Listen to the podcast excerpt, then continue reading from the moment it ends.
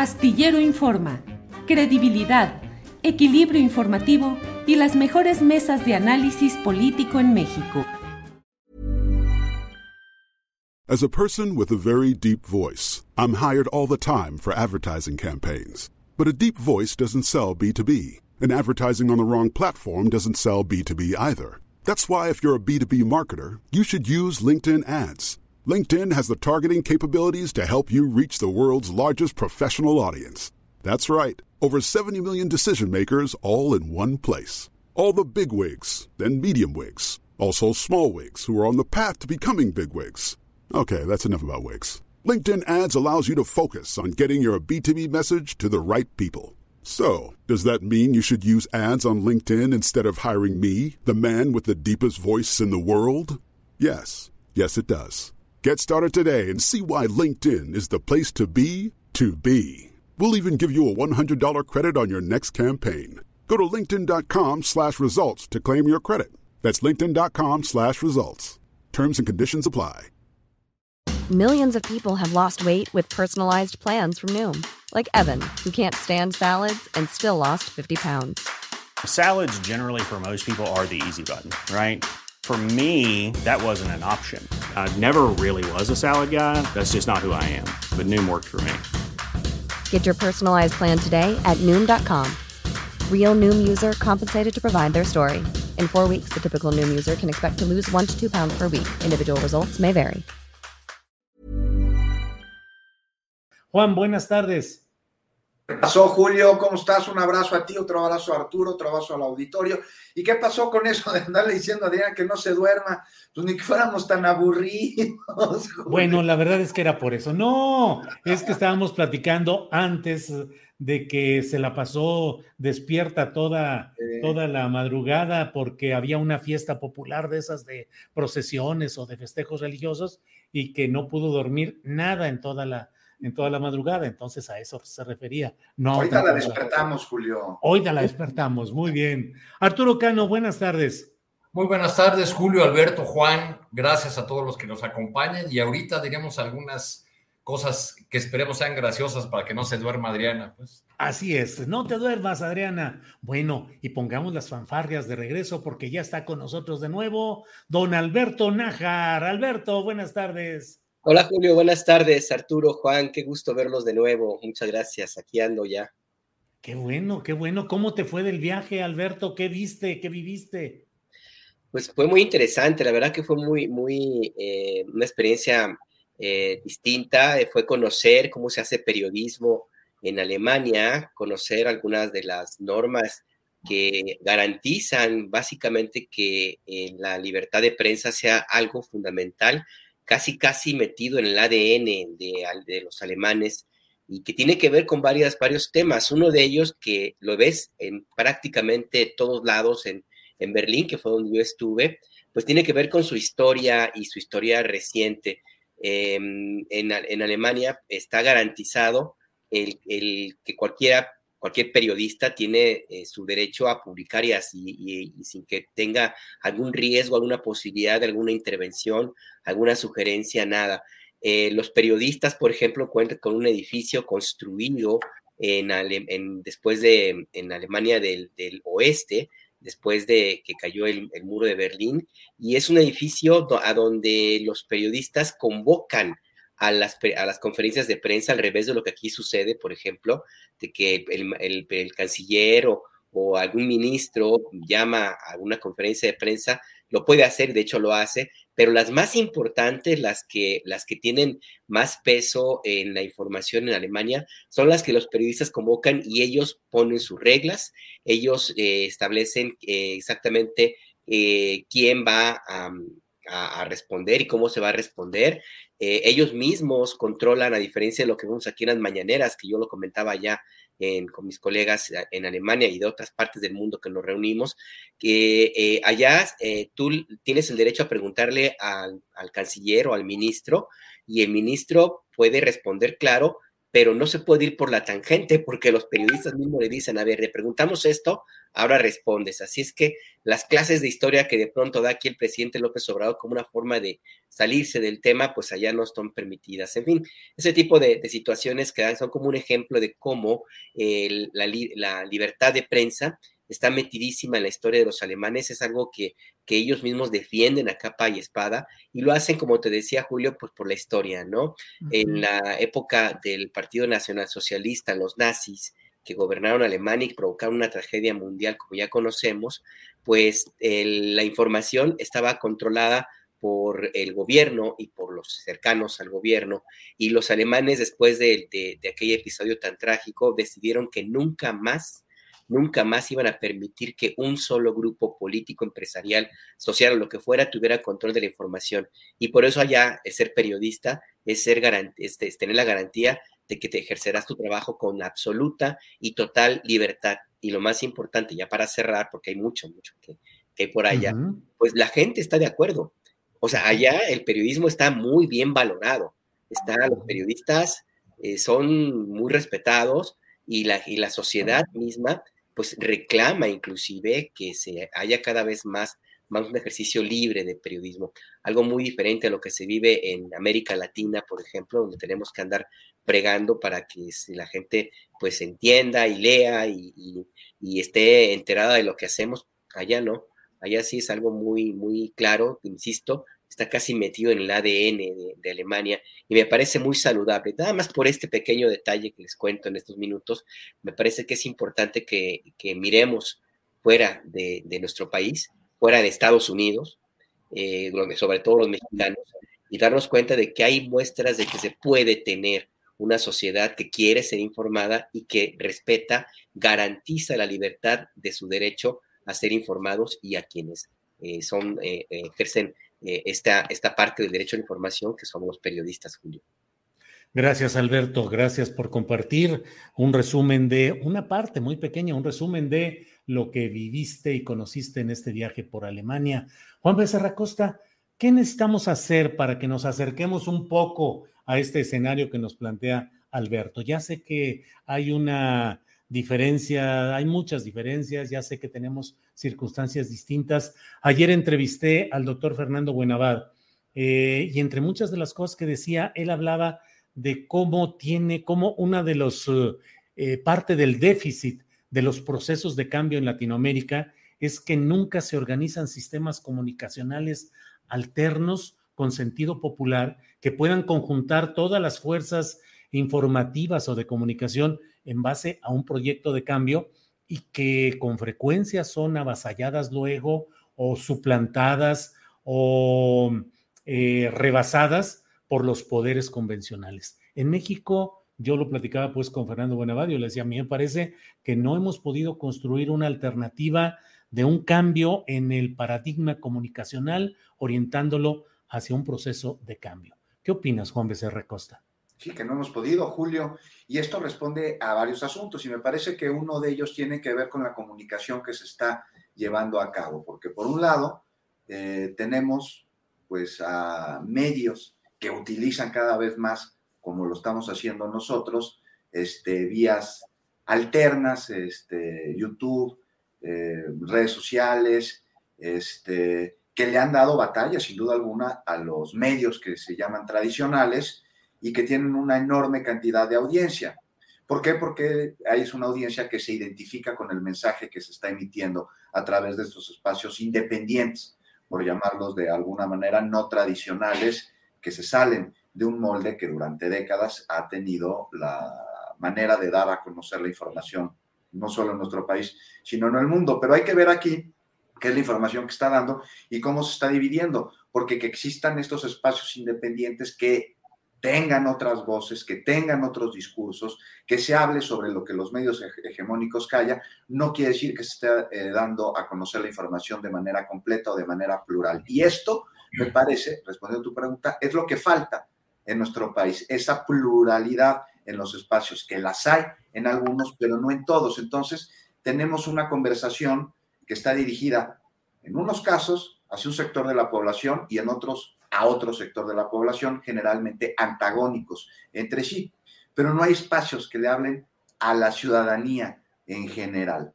Y esto, pues, tiene que darse, este, tenemos que darnos cuenta de que está sucediendo y tenemos que dejar de hablarnos a los que, a los que quieren escuchar lo que nosotros estamos diciendo y nada más, y encontrar la fórmula para poder comunicar a la totalidad de la población y que no se sientan ajenos a nuestro discurso. Y esto tiene que ver no solo con los temas que se están tratando, porque finalmente son los mismos. Se habla de la reforma electoral en un medio, se habla de la reforma electoral en otro medio, con un discurso distinto, ambos, este, pero que están sesgados y están dirigidos este, a un sector de la población. Imagínate un espacio que le hable a todos, que le hable en general y que quite este estilo de comunicación política que se ha metido como un cáncer en los medios de comunicación y que responda verdaderamente al interés de la audiencia. Te digo, los temas ya están ahí, la manera en la que lo podemos dar a conocer, pues esa tiene que cambiar y cambiar a través de la pluralidad, que ambos espacios tengan voces plurales, que no le hablen al respetable, que no se hablen a sí mismos, que no quieran estar afirmando lo que son sus creencias, sino analizando los datos, analizando la información para darla a conocer y que la audiencia genere su propio criterio. Hablabas de Alemania, Alberto, que bueno, es otro contexto, con otras características, por ejemplo, tener Chevele, este, y me llama muchísimo la atención cómo con el conflicto entre Rusia y Ucrania, la Deutsche Welle no publicó información que nada más encontrabas en medios muy especializados que estaban eh, pues, del lado del bloque informativo de Rusia. Entonces, es un fenómeno que sucede en todo el mundo y a mí me gusta poner como ejemplo cuando se habla de un programa de gobierno o de una acción y, y que habla sobre el beneficio del pueblo. En México tenemos un sector de la población que cuando tú le dices, oye, es que esto va a beneficiar al pueblo, inmediatamente se sienten ajenos al concepto pueblo porque no se reconocen como tal. Y entonces dicen, no, pues esto no me conviene a mí. ¿Por qué? Porque conviene al pueblo y yo no soy pueblo. Si pudiésemos encontrar la manera de evitar estas palabras que su significado ya tiene un significante distinto en la audiencia para que pudiesen entender de fondo cuál es la problemática y no quedarse nada más en la parte de arriba y en lo superficial, podríamos tener una audiencia mucho mejor informada que tomara mejores decisiones. No sé ustedes cómo lo ven. Gracias, Juan. Eh, Arturo Cano, pues sí, pregunta Juan cómo ver lo que él está planteando y yo agrego solo unas palabras de verdad cuán difícil, Arturo, resulta aspirar a lo que habla Juan Becerra Costa, que es la pluralidad. En estos tiempos, eh, ceder o conceder espacios a los que opinan de una manera distinta a lo que es eh, una línea editorial de un medio, una línea editorial eh, respetable, legítima, hablo de ella, pues resulta a ojos de una parte del público una traición, una ofensa, una, un engaño, una, un, volverte chayotero. Pluralidad mm, o al contrario, lo que deberíamos de aspirar es a segmentos comunicacionales muy diferenciados, Arturo Cano. Pues eh, es la, antigua discusión, la vieja apuesta entre este, si, si vamos por un periodismo estilo Enrique Ramírez y Ramírez o Pajes Yergo, ¿no? Mm, es decir, eh, para ir, eh, o José Pajés Hierro, para ir a una, eh, a un ejemplo muy antiguo, ¿no? Pajés creó una revista, la revista Siempre, que en los márgenes de una época del partido hegemónico, de un sistema presidencialista autoritario, pues, pues era un espacio donde escribían desde Blanco Moeno, que era la ultraderecha encarnada, hasta Vargas McDonald o o, en sus páginas negras algunos intelectuales importantísimos como Benítez o Monsiváis. Este, pues eh, creo que esa sería una aspiración de la, pluralidad, pero, eh, pero dado que es un tema muy, muy complejo, hablemos de cuáles podrían ser los márgenes de la pluralidad en México. Los eh, grupos empresariales o los empresarios que son fuertes o, llegan a ser en un momento dado, ¿qué es una de las primeras acciones que toman en, en cuanto quieren consolidar su posición, sus negocios, su relación con el poder? Pues fundan un periódico o fundan un medio de comunicación. Es el caso, por ejemplo, del, señor Ramírez de Cinépolis, ¿no? de una familia michoacana, eh, eh, heredero de, un consorcio fundado por su padre que murió en, en circunstancias extrañas, pues cuando eh, consolidó el, el poder del, de la llamada organización Ramírez, pues creó un periódico en Michoacán. ¿Cuántos periódicos hay en Morelos? Cada nuevo grupo político, cada que tiene tres diputados en el Congreso de Morelos, crea su propio medio. ¿Es posible la pluralidad si esa multiplicación de medios tiene que ver solamente con los intereses económicos de, de sus promotores? Ahora, eh, del, del, otro lado, o la, la, lo que nos queda de ver eh, este tiempo de, de, cambio es la ley para regular la publicidad gubernamental, que pues, al parecer no está en las prioridades de ninguna de las fuerzas políticas y menos de la que tiene la mayoría en el Congreso y que es una, una deuda que ya eh, lleva bastante tiempo acumulada. Eh, la, yo creo que el, el, presidente no tiene eso como una prioridad porque en ese sentido es un poco como Lula. En, en 2010, durante la cobertura de la elección de Brasil, me tocó estar en, en Sao Paulo hablando con colegas brasileños que le reprochaban a Lula eh, que no eh, hacía una apuesta por fortalecer los medios públicos o por crear una, una suerte de contrapeso a los grandes, a las grandes cadenas eh, mediáticas brasileñas, especialmente a O Globo, que es un monstruo como, como lo fue Televisa, o a Fola de Sao Paulo, el principal diario del país. Y Lula siempre se negó porque estaba muy confiado en su propia popularidad. Recordemos que fue el presidente que terminó eh, su mandato, y por eso está por volver, eh, con una aprobación más alta que Mandela. ¿no? Entonces, siempre rechazó y así le fue. O sea, como no había esos medios eh, que hicieran un contrapeso al, al, concierto de los medios hegemónicos, pues a, a, a la hora que arreció la guerra en contra de Dilma Rousseff, que terminó con su destitución, pues es, el papel de estos medios fue clave para la derrota del PT, para que Lula fuera a, prisión un tiempo, para la destitución de, de, Dilma, todo por eso esa negativa de no favorecer eh, un, eh, digamos, un territorio de la comunicación que fuera más plural, más abierto y que e, ejerciera un contrapeso no al poder político, sino a los que dominan ahí, que son los poderes económicos. Gracias, Arturo. Eh, Alberto Nájar, disculpa que estemos aprovechando tus experiencias por Alemania, pero es que en el chat hay muchas preguntas relacionadas y en algunas uh, insisten y dicen, allá hay algún tipo de periodismo, ¿cómo? Dicen ellos, el que se realiza en México por parte de Carlos Loret de Mola, de Azucena Uresti o de otros uh, eh, personajes del periodismo tradicional mexicano. Eso lo preguntan por una parte y por otra, si también hay algún tipo de mm, eh, presión de, ya nos lo explicaste, pero insisten aquí en preguntar si hay algún tipo de censura disfrazada o completa, o si hay la influencia que ya explicaste que los grupos económicos no pueden tener una preponderancia como acá, pero preguntan ese tipo de cosas. Así es que disculpe, camarada Nájar, pero queremos saber algunas cosas de esto. Pues mira, evidentemente que malos periodistas los hay en cualquier parte del mundo, ¿no? Y ahora, después de la audiencia que hubo en el Capitolio esta semana, me atreveré a decir que también está fuera de nuestro mundo, ¿no? Eh, el tema ahí no es que existan o no estos periodistas, sino el impacto que tienen en las audiencias. Eh, aquí, personajes como Loret de Mola, por ejemplo, tiene más seguidores en Twitter que el presidente López Obrador. Uh -huh. eh, personajes como eh, Azucena Uresti, por ejemplo, se pueden presentar como víctimas y sin que tengan ningún empacho en que finalmente no sea esa, esa su característica.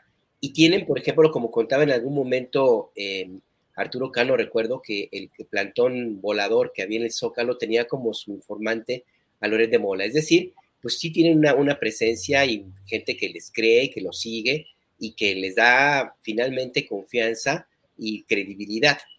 En Alemania, pues sí existen estos personajes, pero no tienen la respuesta que hay en México, porque allá sí existe como una especie de estándar en, en el resto de los medios que permite hacer el contraste y también existe, por supuesto, del lado de la sociedad que me parece a mí lo más importante, como una educación más eh, una educación distinta a la que tenemos aquí en México hacia los medios de comunicación Y, para esto recuerdo un ejemplo que hubo en la pandemia, eh, justo cuando estaba la época más dura de la pandemia en, Europa.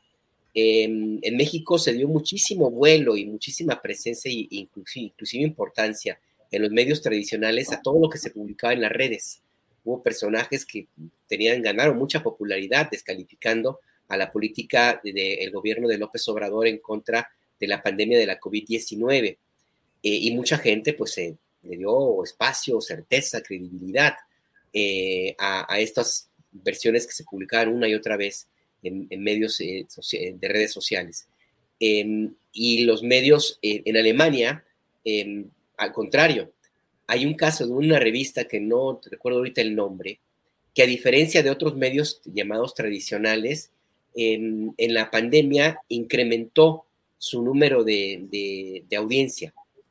tuvo un incremento importantísimo en la gente que lo seguía y que compraba las suscripciones y que, los, y que lo daba, repetía pues sus publicaciones en Internet. ¿Y cuál fue la clave? En, otras partes del mundo y en México, por ejemplo, los medios tradicionales perdieron audiencia y las redes la aumentaron. En Alemania ocurrió el contrario. ¿Por qué? Porque ese medio de comunicación lo que hizo fue informar eh, los datos que necesitaba la gente, con, comprobados, no publicó nada escandaloso, tuvo muchísimo cuidado en que la información sobre la pandemia fuera muy bien vigilada, muy bien verificada, y en Alemania la gente eso lo agradeció, porque lo que estaba buscando no era asustarse más, sino tener certeza de lo que ocurría. Y entonces ahí las redes sociales perdieron un espacio importantísimo de audiencia porque la gente decidió informarse en los medios que confiaba, en los medios que difundían información verificada y, hicieron a un lado las, las eh, campañas y toda la información que tenía algún sesgo o alguna intención de descalificar a otro o a otros. Y esto, pues esto nos habla justamente del de, por qué la credibilidad de los medios y por qué los periodistas están más eh, eh, con la idea de buscar la credibilidad antes que el escándalo, de buscar que la audiencia que, tengan pues les sea eh, de respalde antes que los clics o que el número de seguidores en Twitter. Allá como que hay una tendencia a, ver el periodismo de, otra, de otra manera. Y esto mismo permite que los intentos de influir, porque pues claro que existen no, yo no digo que el, gobierno de Alemania o los el gobierno federal o los gobiernos de los estados, cada estado tiene su propio gobierno y su propio parlamento, no tenga la tentación de, pues, de influir o de quejarse o de, o de tratar de hacer algo para que las publicaciones eh, de algún medio pues se, se, muevan. Lo que pasa que pues sí, lo pueden hacer, pero no tienen éxito. En primera, porque los medios no lo, no lo permiten. Y en segunda, ojo, la gente, la audiencia no lo permite. Ese me parece que es la clave, la, la sociedad, porque la sociedad misma tiene un, proceso de formación cultural, económico, por supuesto, pero sobre todo de información eh, y de relación social que es distinto a lo que se encuentra en otros lados, por su misma historia, por su misma decisión de no permitir que lo que ocurrió en algún momento de su historia se repita. Y eso me parece que es fundamental. Creo que es una de las claves, ¿no? Si los periodistas eh, buscan credibilidad y confianza. ¿Por qué? Porque la audiencia se los demanda y porque quien rompe ese estándar simplemente no aparece, no existe. Allá un Chumel Torres que pudiera tener una influencia, pues sí, sí la puede tener en los programas cómicos y ahí lo reducen.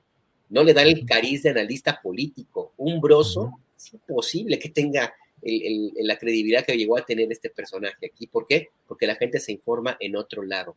Las, El escándalo y la información mal verificada no tiene espacio o lo, tiene en, sectores muy reducidos. Gracias, Alberto. Eh, Juan Becerra Costa, pues vamos a salir de, esta, de este campo relacionado con este tipo de periodismo y vamos a entrar a la prosaica realidad de la política mexicana. Así es que, Juan Becerra, ¿cómo has visto eh, pues la evolución de estos eh, movimientos presidenciales referentes a los destapados. El presidente de la República estuvo eh, eh, hace ayer, antier, ayer en el antiguo Palacio del Ayuntamiento para asistir a algo que parecía el día de Claudia, porque era ella era la anfitriona, era en su terreno, dio a conocer resultados en cuanto a eh, disminución de hechos delictivos en la capital del país, en fin, pero sin embargo el presidente dijo, sí la quiero mucho cuando le preguntaron si era la consentida, pero dijo, y está también Adán Augusto, que es mi paisano, y está Marcelo, que está haciendo un gran papel. Y hoy, eh, pues dice que de Monreal eh, tiene derecho a contender. ¿Cómo ves la evolución de este pelotón de corredores rumbo a 2024, Juan Becerra Costa? Usé el término pelotón como de los ciclistas en ruta o montaña. Juan Becerra. Así es, en ruta, en montaña, porque están en ruta precisamente. Julio, no sé, pues ayer la pregunta expresa que se le hace al presidente, yo creo que al presidente de repente le gusta bromear en serio sobre este tema. No, no, no trajo hasta Jesús Ramírez Cuevas y lo abrazó ahí, enfrente de todos, ahí en el Palacio del Ayuntamiento, en la sede del gobierno de la Ciudad de México parecía Jesús Ramírez Cuevas cuando el director de la escuela te hace un reconocimiento frente a todos, le da la espalda. No sé, Julio, este asunto de las corcholatas falta mucho, ¿no? Y mucho es lo que puede pasar de aquí al 2024, ya habíamos platicado aquí sobre este tema y que sí es de llamar la atención que la discusión sobre la sucesión, este, una en la que hay mucho destapador y poca corcholata, pues se dé con tanta anticipación. Y llevamos ya un rato con ella. Incluso antes, pues que de mitad de sexenio incluso, y aunque es algo inédito, me parece muy normal debido al movimiento que vive el país, uno en el que conforme va avanzando el tiempo del sexenio, pues también avanza la duda y con ella mucha preocupación de una buena parte de la población sobre quién podría continuar dándole viabilidad, dándole camino a la transformación que vive el país, que se está construyendo ahora. No es labor sencilla, ¿no? No está nada fácil, lo hemos visto. Incluso es algo muy complicado que tiene que librar varios frentes más allá de la operación para llevar a cabo esta transformación, tiene que enfrentar a todos sus opositores que establecen una guerra pues muy sucia. Entonces está de duda, eh, este, sin duda esta discusión está, pues quién va a ser el sucesor, ahí está sobre la mesa, a tanto tiempo de que pues se responde a la necesidad de que se tiene que contar con claridad y con certezas sobre lo que va a pasar. Y el falta mucho, el todavía no es tiempo, algo que no está respondiendo a la realidad. Porque si bien, si faltan años, pues este, la carrera ya inició. Oye, Juan, hoy en la mañanera un reportero le dijo al presidente de la República que alguien lo reconoció en la calle y le dijo, oiga usted que va a la mañanera, pregúntele al presidente qué va a hacer de nosotros cuando él ya se vaya, cuando ya no esté en la presidencia y le dijo, esta es la pregunta, es una pregunta que le hace la calle.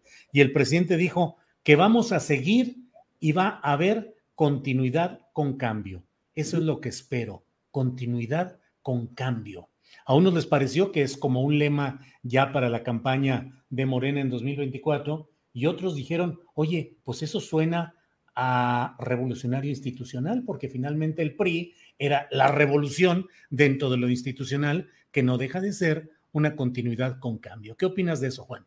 Sabríamos de ver a qué se refiere eso de cambio. Puede ser cambio de estafeta, Julio. Hay continuidad del proyecto y hay cambio de estafeta, pero la causa va primero, el proyecto está primero de la persona. Me parece, yo interpreto que a eso se refirió el presidente, porque pues vemos que hay candidatos a ser candidatos, a ser candidatos a ser precandidatos y algunos con mucho camino andado, otros pues con no tanto, pero sí con resultados de primera en el servicio público y al momento de gobernar.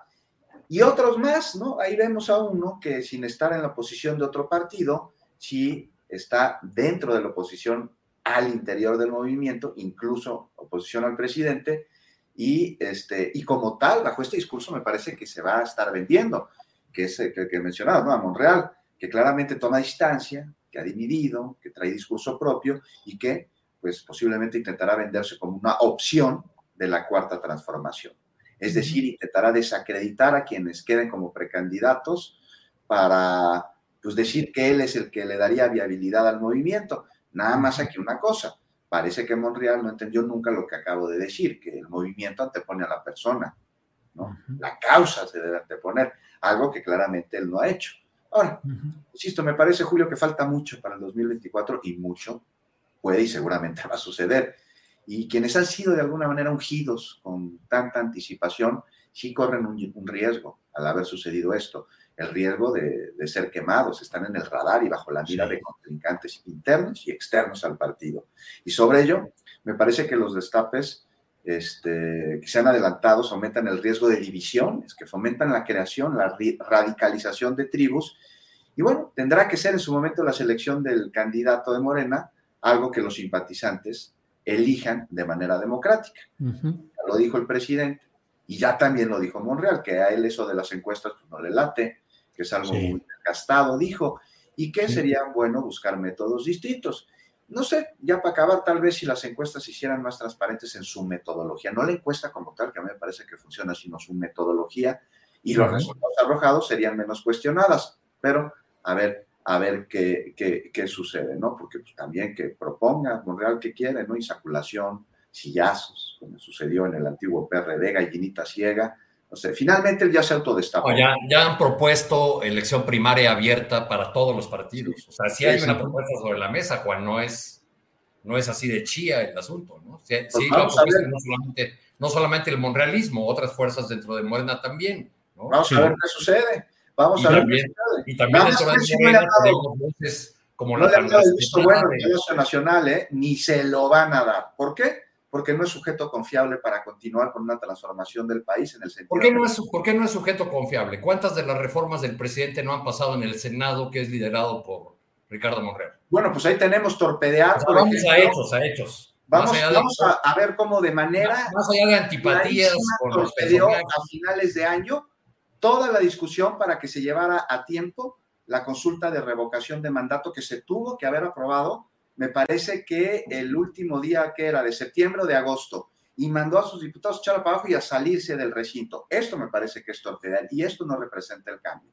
A mí me parece que representa una vieja clase política que se vale del poder para beneficios propios. Lo que sucedió durante las elecciones intermedias el año pasado con la alcaldesa de la Cuauhtémoc, gente de Monreal, me parece una traición al movimiento de la Cuarta Transformación y es una traición que está pagando los ciudadanos de la alcaldía Cuauhtémoc al tener a una eh, alcaldesa totalmente impresentable que ganó en mucho debido a una guerra sucia orquestada en contra de la doctora Sheinbaum y de Morena en la Ciudad de México. Es lo que me parece que representa Monreal, que opera en el Gracias.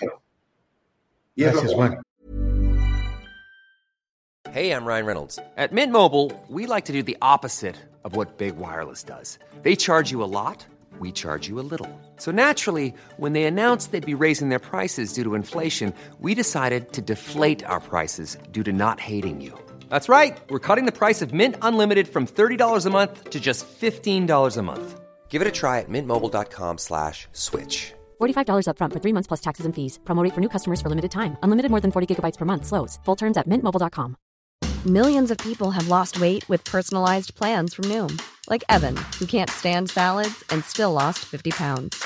Salads, generally, for most people, are the easy button, right? For me, that wasn't an option. I never really was a salad guy. That's just not who I am. But Noom worked for me.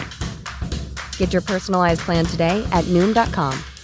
Real Noom user compensated to provide their story. In four weeks, the typical Noom user can expect to lose one to two pounds per week. Individual results may vary.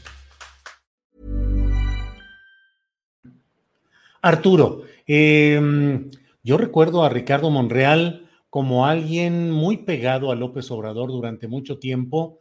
Se hablaba de que él resolvía incluso algún tipo de problemas logísticos concretos de las campañas, de los actos y en la defensa de la legalidad frente a actos de fraude electoral, pues estuvo ahí. En 2012 creo que recuerdo haber visto y haber escrito que el saldo de la lucha encabezada por López Obrador, tenía como las figuras hacia futuro a Monreal o a Ebrar, que eran los que se veían que estaban en ese momento ahí. Y sin embargo, Monreal ha ido entrando en una dinámica muy complicada que, como lo dice Juan Becerra Costa, pues ha generado mucha desconfianza. Coincido contigo, Arturo Cano, en que en términos operativos ha entregado muy buenas cuentas en el Senado, eh, sacando adelante por unanimidad cosas difíciles, sacando con mayoría la mayoría necesaria, algunas otras.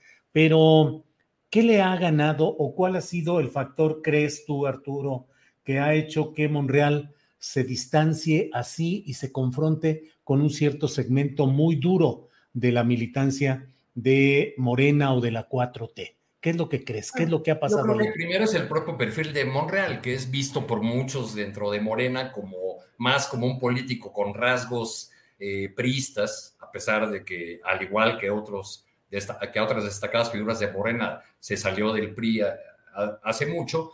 Eh, y, por otro lado, que ahí sí ignoro las razones, pero tengo algunos indicios para documentar, pues una desconfianza eh, ya algo antigua de parte del presidente hacia, hacia Monreal. Creo que ya referí en alguna de estas mesas hace mucho tiempo una, una, reunión que me contaron después de la primera incursión electoral de Morena, que si mal no recuerdo fue en 2015 se reunieron en esa oficina que el ahora presidente tenía en la colonia Roma, en la calle San Luis Potosí, eh, y cuando salió López Obrador a encabezar esa sesión, eh, dijo con, con, cierta, cierto dejo irónico, a pesar de que el partido había obtenido apenas como 8% de la votación en su primera prueba electoral, dijo, nos fue bien, ¿no? Hasta Ricardo vino. Entonces, había como una, una, suerte de desconfianza cuyo origen yo, yo desconozco y, creo que eso lo volvimos a ver el día de hoy porque ya hay por ahí muchos, eh, incluso comunicadores diciendo que ya fue incluido Ricardo Monreal en la, en la lista por el presidente. Pues en todo caso fue una inclusión muy forzadota, ¿no? sí, sí, Es, eh, es por una pregunta y es eh, simplemente para no descalificar e, enseguida pasa los elogios a, las corcholatas ya mencionadas y deriva en, eh, en, un chacoteo sobre los nombres del posible candidato opositor. Entonces fue, fue así como se salió y no creo que haya sido una eh, verdadera inclusión de Monreal en la famosa lista de las, de las corcholatas, ¿no? Sobre, sobre el tema de, de, Cuevas tiene toda la razón Juan en, en lo impresentable que resulta ese personaje que está al frente de la de la alcaldía Cuauhtémoc. No es el único caso de, figuras o de personas políticos con, con poder en Morena que pusieron a, candidatos que luego resultaron un, desastre o que eh, apoyaron a gente que, que luego trabajó o trabaja contra los principios y contra el proyecto de la 4T. Bien, Arturo. Alberto Nájara, aunque vienes eh, regresando de un viaje de varios días viendo otras cosas, pero en la realidad mexicana, ¿qué piensas? ¿Por qué hay esa distancia del presidente López Obrador respecto a Ricardo Monreal? E incluyo esa distancia también respecto a Gerardo Fernández Noroña. En el gabinete del presidente López Obrador y en su trabajo cotidiano hay personajes muy polémicos como el propio Manuel Bartlett, como el propio Marcelo Ebrar, que proviene de una vertiente del salinismo que fue la encabezada por Manuel Camacho Solís. Y sin embargo, Monreal y Fernández Noroña pareciera que no entran, que no hacen química, que no son aceptados en el ánimo presidencial. ¿Qué opinas, Alberto? Pues mira, a mí me queda claro que el presidente López Obrador conoce muy bien a Ricardo Monreal y hace ya un buen rato que se dio cuenta que, que, Monreal pues sí entrega buenas cuentas, es muy eficiente en las tareas que se le asignan, pero siempre se lleva su comisión y no me refiero a la comisión en términos económicos, en pesos o en dólares, sino que siempre hay algo, un guardadito político para su propio peculio y que le has permitido extender sus redes hasta a tener la, influencia que, tiene ahora mismo. Entonces, presidente López Obrador, tengo la impresión de que mide muy bien a Monreal y sabe bien perfectamente que cualquier encomienda que le haga siempre va a estar eh, matizada o, tamizada más bien por eh, lo que pueda ganar Monreal. Él le, mete celeridad a los temas en los cuales hay alguna em, eh, ganancia, algo que pueda sacar ventaja, y la juega pues un poco más despacio en otros temas donde la ganancia o el beneficio que pueda obtener pues sea, sea menor. Eh, eso por un lado. Por el otro lado, pues también veo que en el caso de Monreal siempre ha estado en esa línea de indefinición. Siempre ha estado como coqueteando eh, del, eh, del, lado contrario a, lo que ahora se llama cuarta transformación. nunca estuvo, tengo la impresión, completamente entregado al movimiento obradorista, porque siempre mantuvo una patita o dos patitas o, o las manos o las cuatro las dos manos y los dos pies eh, en otro lado, como que siempre estuvo con cierta reserva. Yo creo que por eso comentario que mencionaba eh, Arturo, de que vio alguna rentabilidad y por eso estuvo allí. Si hubiera el resultado sido menor las posibilidades de lo que el crecimiento que tenía Morena en ese entonces, seguramente Morena no hubiera estado presente. Y en el caso de Fernando Noroña, yo creo que eh, eh, a mí me sorprendió cuando, fue en 2012, eh, que lo hizo a un lado por completo a Fernando Noroña. Y me sorprendió porque el, personaje sí se la rifó por, el, por López Obrador, inclusive casi al momento de llegar a los golpes con Moridad Casitas, que en paz descanse, o con García Luna, en las comparecencias en la Cámara de Diputados. O sea, estuvo a punto de agarrarse a, trancazos por defender a López Obrador. Eh, y sin embargo, cuando llegó el momento de hacer el balance de eh, lo necesario para tener una campaña exitosa, pues el presidente López, el candidato López Obrador, tengo la impresión que vio que salía más caro mantenerlo que hacerlo a un lado, porque ya no era rentable políticamente, porque tenía muchos, muchos negativos que le pudieran eh, caer a López Obrador y simplemente lo hizo a un lado, lo cual muestra también el pragmatismo político que, tiene eh, el presidente en toda su, vida eh, en, la, política mexicana. Pues. Yo, yo tengo que tengo la impresión que por eso es que existe esa, ese tratamiento. Al final del día el presidente va a trabajar para su proyecto, que ahora gobierna el país, y pues ahí los que se puedan subir, se suben y los que no, pues se van a hacer a un lado.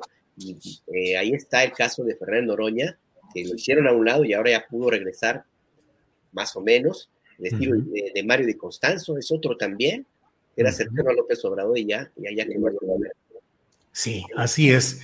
Eh, Mario Di Costanzo, que fue incluso secretario de Hacienda de alguno de los gobiernos legítimos de, López Obrador, es decir, de los gobiernos a la sombra que alguna vez realizó. Eh, por cierto, Arturo, y para dejar claro este tema y también Alberto Juan de lo que se refiere a Monreal, le preguntaron al presidente hoy en, eh, que en ese marco de lo que él estaba hablando ya de otros destapados, el senador Ricardo Monreal dijo que él no cejará en su idea de también aspirar a esta candidatura en días pasados. Y el presidente interrumpió y le dijo, también, pues tiene derecho, todos, ¿No lo excluye? Le preguntaron. Y el presidente, yo no sé si de veras por un defecto auditivo o por colmillo largo de político, ¿cómo? Y entonces le contestaron, no lo excluye dentro de las corcholatas. Él dijo, no, a nadie, no, no, no. Hay muchos y muy buenos, mujeres y hombres, afortunadamente en el movimiento de transformación. En lo demás no me meto, ahí se revolvieron mucho, es una mezcolanza, pero también tienen a Claudio X, Alejandro Murat, Alfredo del Mazo, Margarita Zavala, Lili Telles, Chumel, Cuadri, y ya por ahí se fue. Juan Becerra Costa, ¿qué opinas de lo que sucede en el, pues en el ámbito priista, donde ya se destapó Alito, dice Alito Moreno, con todo el, el montón de audios incriminadores que lo persiguen, dice que él buscaría ser candidato presidencial en 2024. También Alejandro Murat, que bueno, pues a mí me parece ya más cercano a Morena y a la 4T y que está en camino de ceder la plaza de Oaxaca abiertamente, pero bueno, dice que él también buscaría ser candidato opositor. Y por ahí se mueve mucho Enrique de la Madrid. Para ser plurales, analicemos también al PRI. Juan Becerra, ¿qué opinas? Ay, Julio, el PRI. tan revolucionario e institucional, tan nuevo ¿no? en el eslogan y tan viejo en la conducta. ¿no? Ya lo decías, cada semana sale un nuevo audio de Alito que, dice que quiere ser candidato, en el que, pues con su florido lenguaje, con el que logra que junto a él cualquier perico de Alvarado sea fresa, nos da una muestra de la podredumbre de ese partido y de las mañas tan arraigadas pues, en las que continúan, ¿no? extorsiones a proveedores, mapacheo, millones de dólares allá en Panamá para hacer guerra sucia en las elecciones en Campeche, pagos por aquí, pagos por allá, el avión privado, en fin. Es el partido que, pues que podría postular como candidatos a personajes que traen la regresión, ustedes qué opinan, hasta en el nombre, ¿no? de la Madrid, directamente nos lleva al sexenio gris que dio paso al modelo neoliberal con el que se vendió la patria, con, el que se convirtió a la competencia en algo que premió al consumo y que convirtió a la pobreza en un castigo. Luis Murat ¿no? nos lleva al gobernador cacique de Oaxaca, a su papá. Y así es, mira, pues Enrique de la Madrid y Alejandro Murat, dos cuadros, bueno, aún siendo el PRI, que tuvo un presidente que eligieron por casting, cuyo mayor mérito fue un copetazo, o muy flaca, la caballada, vamos a poner de candidato a Murat, sería poner de candidato a su papá, ¿no? Quien sabemos que tiene que jala las riendas. Y además de eso habremos de ver las finanzas y operación del Infonavit cuando Alejandro Murat era su director, así como del estado de Oaxaca. Es el viejo prismo, Julio, ese que tiene a la gente hasta el gorro. Mira, por poner un ejemplo, hay una de las empresas favoritas del sexenio de Duarte en Chihuahua, que fue señalada de participar en los esquemas de corrupción que ya conocemos, ¿no? este, y bueno, esta empresa termina todo el relajo en Chihuahua y adivina dónde la ropan, en Oaxaca. Ahí ganó contratos de miles de millones de pesos. Este, Prometeo Proyecto se llama. Es una compañía de, de un priista de abolengo, Jaime Galván Guerrero. Él se convirtió entre 2013 y 2016 en el principal proveedor de leche y, despensas del DIF de, Duarte. Y aquel gobierno Chihuahua le, dio contratos por casi mil millones de pesos, ¿no? A través de adjudicaciones, licitaciones restringidas. Bueno, termina el sexenio de Duarte, 2016, y la compañía se va a Oaxaca, donde tiene contratos y adjudicaciones entre 2007 y 2019 por un valor de 2 mil millones de pesos, más o menos. Ah, imagínate, durante esos años acaparó el 71% del presupuesto total del DIF oaxaqueño y le vendía productos alimenticios, ¿no? Entonces, pero hay que ver quién es este consentido de Murat. Jaime Galván, detenido en Las Vegas, en 2010 se le acusó de fraude, creaba facturas falsas, documentos, estados financieros para intentar justificar una adquisición de equipo de construcción y estafó un banco de allá, que además depende del gobierno de los Estados Unidos. Pero no llegó a donde llegó por generación espontánea, no tocó picaportes. Dijo, oiga, traigo una operación para simular, a ver si, si les gusta. No, él es hijo de Félix Galván López, secretario de la Defensa. Claro. De José López Portillo. Es decir, Julio, miembro del Club de la Revolución e Institucionalidad. Entonces, bueno, así da pasos de cangrejo el PRI con sus cuadros. Y otro, Enrique La Madrid, pues sería una más de muchas equivocaciones que hace el partido, no lo opuesto a lo que la ciudadanía busca, que es avanzar, no retroceder. Primero que aclare Enrique La Madrid, el príncipe Enrique, los 110 millones de dólares a una empresa de Estados Unidos para promover la marca México cuando era secretario de Turismo, en una operación que fue sujeta a investigación por parte de la Fiscalía General de la República, me parece que ahí sigue, y tan cautelosa que la Secretaría de Turismo ni siquiera informó del desembolso de muchísimo dinero a la Embajada de México en Washington. Cuando le preguntaron al que fue embajador en Washington en aquella época, Jerónimo Gutiérrez, no tenía ni idea de todo esto. Incluso dijo que el asunto, pues en el que no intervino la embajada, este, tenía que ser este, investigada y era de interés, incluidos los involucrados, tenía que ofrecer explicaciones precisas al respecto.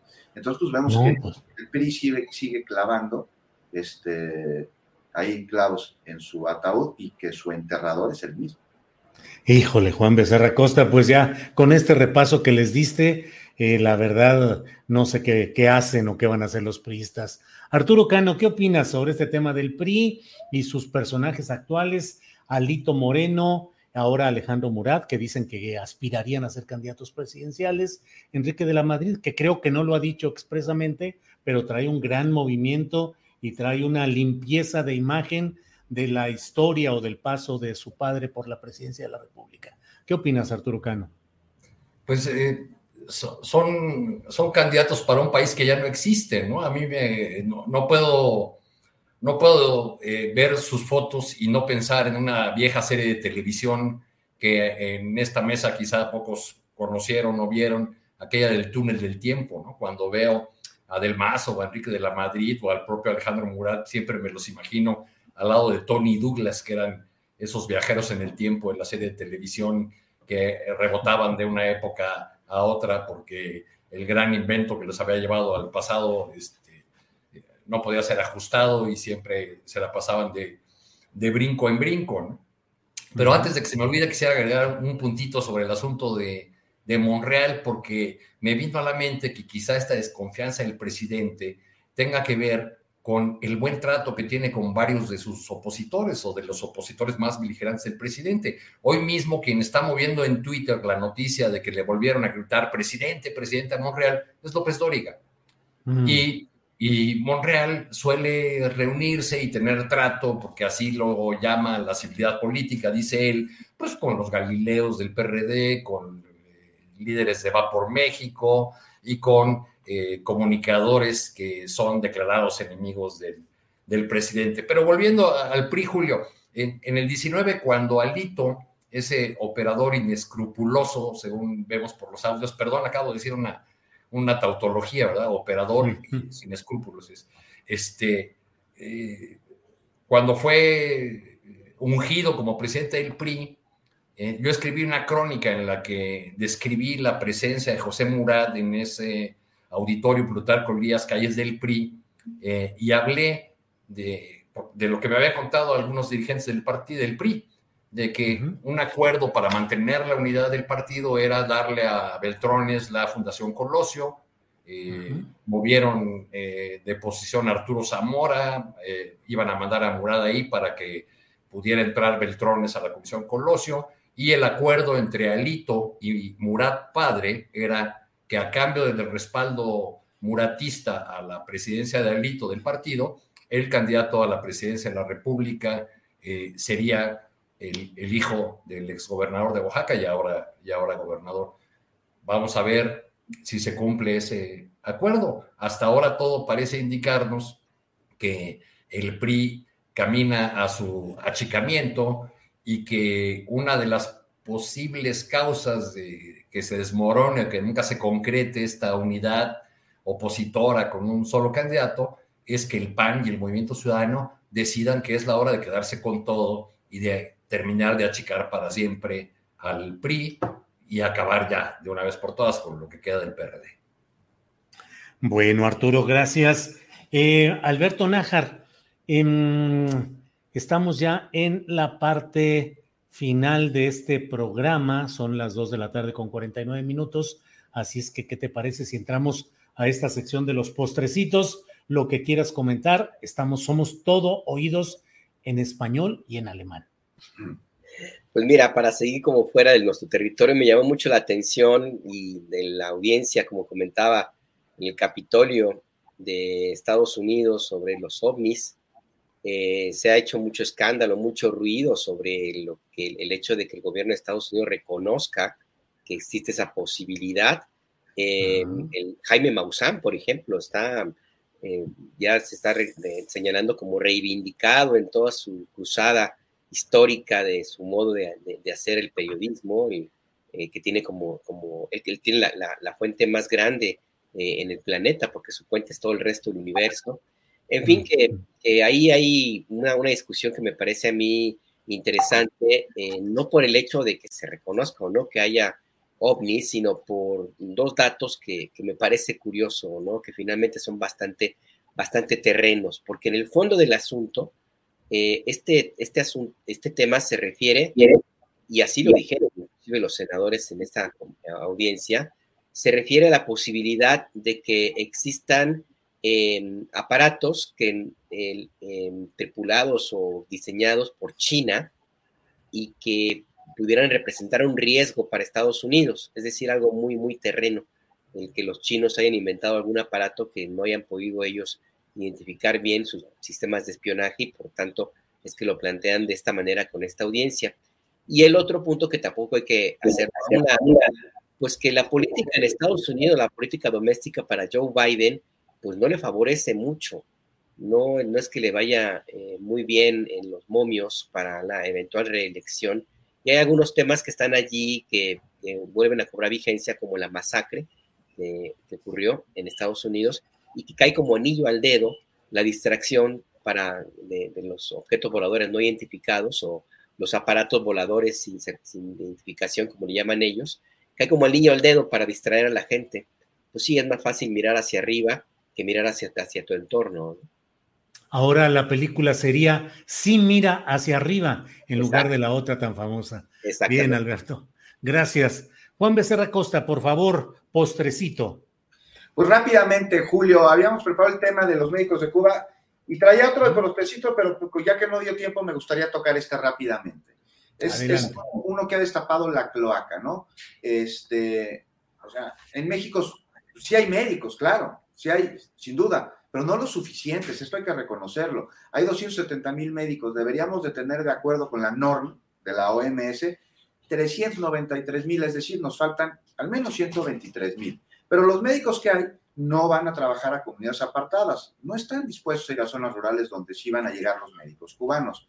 O sea, nada me daría más gusto que ver a nuestros especialistas médicos mexicanos ahí, pero bueno, no están dispuestos. O sea, no tienen, claro que tienen muchas carencias y está muy complicado, no hay duda. No tienen los aparatos, los, fierros que les dicen la tecnología, los recursos con los que cuentan, sí cuentan en los hospitales de las zonas este, urbanas, este, y entonces pues, está complicado, hay grupos criminales, hay pobreza, hay carencias, no están dispuestos a ir. ¿Saben qué? Los médicos cubanos iban a ir, y también saben que, que, ellos han trabajado durante décadas en condiciones de carestía, de pobreza, están bloqueados y tienen un sistema de salud que es la envidia del mundo. Y bien a nuestras zonas rurales a ejercer su profesión en cumplimiento primero con un juramento, pero luego también en respuesta a una relación de hermanos. ¿Y qué creen? Sí se les va a pagar a los médicos cubanos. ¿Por qué no habrían de pagarles? Pues y para terminar, nada más unos datos. Estas brigadas han recorrido el mundo completo incluyendo países del primer mundo en donde han brindado su apoyo como especialistas. No solo en momentos de emergencia, también en situaciones comunes. O sea, para 10.018, que es antes de la pandemia, las misiones de, de médicos cubanos habían involucrado el traslado de más de 28.000 médicos y habían ido a 67 países. Es Cuba el primer país en recibir el reconocimiento oficial de la OMS por la eliminación de la transmisión del VIH de madres a hijos ha recibido felicitaciones por alcanzar la tasa más baja de mortalidad este, eh, eh, en, la, en, la, en, la, región. Y si bien, digo, las brigadas de médicos cubanos que se movilizaron en desastres naturales después de la caída del muro de Berlín crecieron su número de médicos para ir a misiones alrededor del mundo y con eso generar ingresos que perdieron porque ya no recibían dinero de Rusia, pues yo no le veo nada malo a esto si, si van a, a ayudar a que mejore la salud pública de distintos países y, al mismo tiempo generar un ingreso para el suyo, para la isla. Entonces, pues, esta actividad parece enojar a muchos, este, porque pues, los conservadores pues, están reclamando que, cobran. ¿Por qué los socialistas no cobran, no comen, no mantienen a sus familias? ¿Por qué no mejor se quejan de lo que cobran las farmacéuticas por las medicinas, los seguros de gastos médicos y sus tranzas? En fin, Julio, la hipocresía y la ignorancia, ¿no? Con esas dos, la mentira, que es el parque de su guerra blanda y confunden al juramento hipocrático con la hipocresía que sale de sus palabras. Juan Becerra Costa, muchas gracias. Arturo Cano, te toca cerrar esta mesa de periodismo con el postrecito, el mero postre, postrero de adeveras. Yo agrego al tema que estaba tocando Juan, que me parece eh, que es un, trato duro y una generalización eh, innecesaria la que hizo el presidente con respecto a los médicos, a un gremio que además eh, en la pandemia pues dio muestras de solidaridad, eh, sufrió, padeció, estuvo al pie del cañón en todo, pero eh, que la respuesta o la, la, utilización política por el lado opositor muestra que, que en política o que estos políticos mexicanos de la oposición están dispuestos a tropezar una y otra vez con la misma piedra llevan 16 años, desde la primera candidatura presidencial de López Obrador, eh, tratando de usar esta jerga, estos argumentos de la Guerra Fría, eh, todo este discurso anticomunista, y ahora vuelven a usar el tema de los médicos cubanos eh, como el ejemplo de que ahí vienen a, a, adoctrinarnos y que es el principio de la dictadura, etcétera, etcétera. No les ha funcionado ese discurso en 16 años, más que para galvanizar a sus votantes ya muy convencidos, que ya ni lo necesitan, y siguen eh, entrando, cayendo una y otra vez en todos los dulces mediáticos que les ponen en la mañanera. No se dedican sino a reaccionar a lo que dice o hace el presidente, a criticarlo, y eh, la ausencia de propuestas de proyecto de país nos lleva a pensar que finalmente será eh, el 24 más, es, esa es una posibilidad, más un asunto de proyectos, de continuidad de este proyecto del observador que de la personalidad o figura de los, de los candidatos. Claro, eso va a depender también de quiénes son los candidatos, pero hasta ahora todo parece perfilar que lo que se va a dirimir en 24 tiene que ver más con esta continuidad, según 65% de la, según la encuesta de reformas, de la población está a favor de la continuidad del proyecto de López Obrador. En fin, creo que la, oposición se vuelve a equivocar en este asunto, aunque también hubo una generalización eh, que no considera más cosas de que eh, eh, elementos como que sí hay médicos y muchos de ellos trabajando en, en, las farmacias privadas en condiciones muy precarias, por ejemplo. Sí, sí, sí, así es. Arturo Cano, pues muchas gracias. Y bueno, pues es la hora de ir cerrando esta mesa de periodismo. Alberto, muchas gracias. Gracias. ¿Cuál es el próximo viaje? pues eh, seguramente ahí a los tacos. Ah. ahí a, no, no, la, verdad que me encantaría mucho ir ahí a, la tierra donde anda mi querido Julio. Siempre extraño muchísimo la comida de mi, de mi tierra natal. Y pues a ver, vamos a ver, en realidad que esto pues, es un viaje interesantísimo y vamos a ver qué es lo que sigue. Muy bien, Alberto Nájar, muchas gracias y buenas tardes. Juan Becerra Costa, listo, listo todo, gracias, buenas tardes. ¿Qué hay que ver en Canal 21 hoy o en este fin de semana? Pues eh, estamos buscando a Carla Quintana precisamente para hablar sobre el reporte de personas desaparecidas en México, su metodología, todo eso. Hoy a las nueve de la noche. A las once, programa de Futura en el que ahí también colaboramos varios en Capital 21 que tiene que ver cómo a través de la innovación, que no solo es tecnológica, sino también de pensamiento, se eh, busca garantizar derechos. Nos escribió Marta Pau ahorita en el chat que nos está viendo, que nos vio ahí afuera del C5 el lunes porque fuimos a grabar al C5, que no se pudo acercar, se hubieras acercado a saludarnos, hombre, ¿eh? y a sugerirnos temas para tratar en esta mesa, Julio. Gracias por la pregunta. Al, al, contrario, Juan Becerra, con mucho gusto. Arturo Cano, gracias. Libro para, de recomendación para leer, serie de Netflix. ¿Qué hay que hacer en este? Digo, aunque estamos a mitad de semana, pero ya para ir preparándose, Arturo. Le estaba echando ojo ahí a la cartelera de ópera de este fin de semana. Hay dos cosas muy interesantes. Una en el CENAR, Juana la Loca en, Bellas Artes. Este, en fin, vamos a, vamos a decidir por dónde le, le damos en estos días que se, que, se cumplen los 100 años de las normales rurales. Sí, que es otro tema, claro. Bien, pues muchas gracias a los tres. Alberto, Juan. ¿Perdón? Le digo a Arturo que, pues, que se acuerde del karaoke. Pues sí. Historia particular, perdón, perdón. No, pero ya me imagino, ya me imagino, pero bueno, ópera prima o ópera. Bueno, muy bien, pues Alberto, Arturo, Juan, muchas gracias. Nos vemos próximamente. Hasta luego. Gracias. Tired of ads barging into your favorite news podcasts? Good news. Ad-free listening is available on Amazon Music. For all the music plus top podcasts included with your Prime membership. Stay up to date on everything newsworthy by downloading the Amazon Music app for free or go to amazon.com slash news ad free. That's amazon.com slash news ad free to catch up on the latest episodes without the ads. ¿No te encantaría tener 100 dólares extra en tu bolsillo? Haz que un experto bilingüe de TurboTax declare tus impuestos para el 31 de marzo y obtén 100 dólares de vuelta al instante. Porque no importa cuáles hayan sido tus logros del año pasado, TurboTax hace que cuenten Obtén 100 dólares de vuelta y tus impuestos con 100% de precisión, solo con Intuit TurboTax. Debes declarar para el 31 de marzo. Crédito solo aplicable al costo de la presentación federal con TurboTax Full Service. Oferta sujeta a cambios o cancelación en cualquier momento. Para que te enteres del próximo noticiero, suscríbete y dale follow en Apple, Spotify, Amazon Music, Google o donde sea que escuches podcast te invitamos a visitar nuestra página julioastillero.com.